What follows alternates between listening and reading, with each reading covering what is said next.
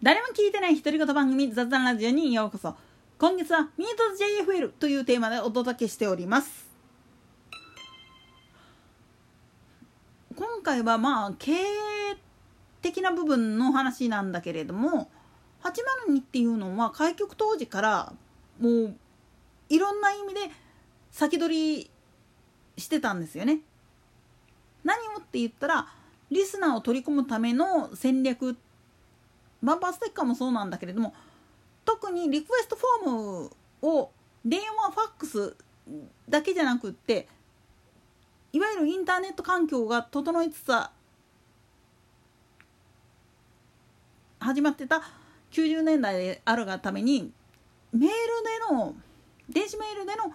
リクエストっていうのにもお答えしますよっていう風なプラットフォームを作ってたんですよね。さらに面白いことを言っちゃうと802って実はその JFL が現在の5曲開局する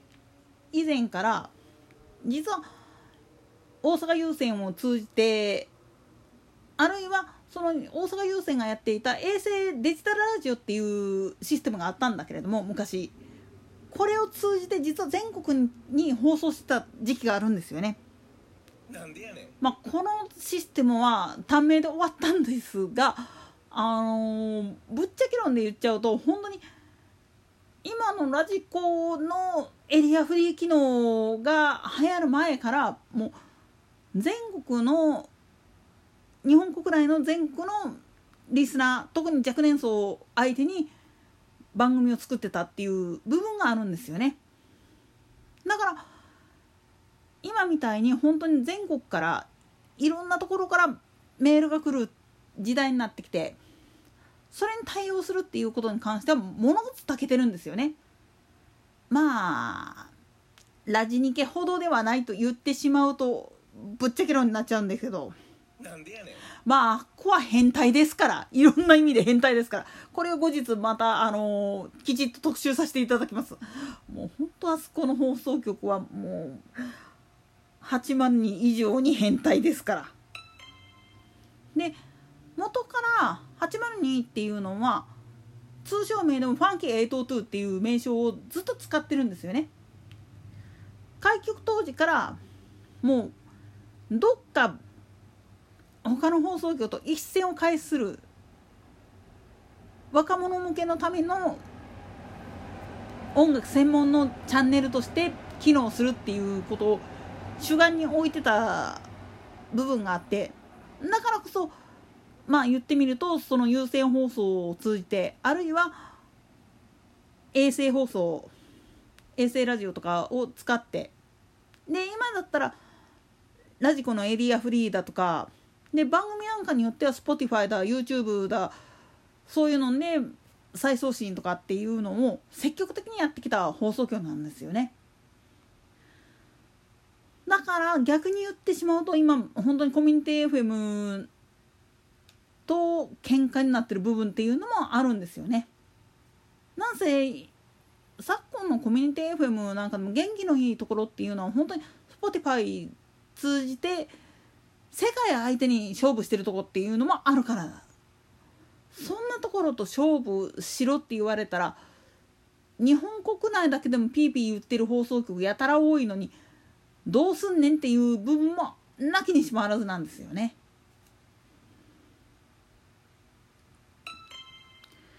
ただここら辺がまあ面白い部分であって802っていうのは黎明期の時こそ本当に既存のラジオ局が、まあ、トーク中心の方の放送に移行し始めて音楽を流すっていうことが主体じゃないのかっていうふうに思っていた人たちの不満のはけ口にもなってたわけなんですよね。でまあそういうことでいろんな放送局で活躍していた DJ パーソナリティがまあ言ってみると殺収して番組を持ってたっていう部分があるんですよ。でこの流れを知ってる人たちの一部はもう今の802にはついてこれないんですよね年齢的にだから多言語放送をやってて自利品自利品っていうかもう本当に経営難が続いて廃局やむなしっていう風になってた FM 心を吸収合併して802の第2放送にしたっていういきさつを聞いた時にその主眼となってたのは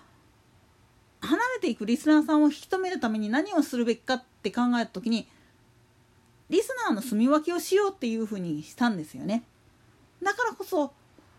まあ802の今のスタイルだったらちょっと取り入れにくい AOR だとかいわゆるフォークソングとかっていう懐かしめの j p o p もう j p o p のクソバキ的な部分の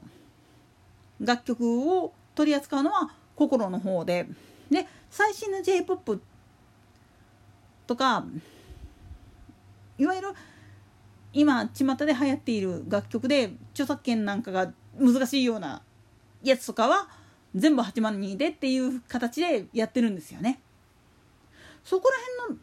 柔軟性っていうのは本当にあの同じ JFL のラジオ局の中ではやっぱ古いだけあってたけてますね。まあ比較対象としてノースウェーブとかクロス FM にそれを求めるのはちょっと酷でしょうけどね。なんでやねん。なんせこの間ちょっと聞いてみたけどうん。頑張って。もうちょっと頑張って。頼むからあのおしゃべりで埋めるのはいいんだけどそれだったらあの STV のリクプラとか聞いてる方がマシかなっていう時たまにあるから。まあそれはさておいてだからこそ要するに地元の若者にあるいは音楽が好きな45歳以上の人たちのためにっていうポリシーがあってこその JFL っていうところがあってでだからこそ逆に言ったらそこではもう枠が埋まらなくなってきてるから心に関しては一応8万人の子会社やけれどもネットワークとしては JFL とは違いますよっていうことで切ってる形になってるんですよね。そこら辺もやっぱりその経営的な部分っていう戦略の部分で見ていった時の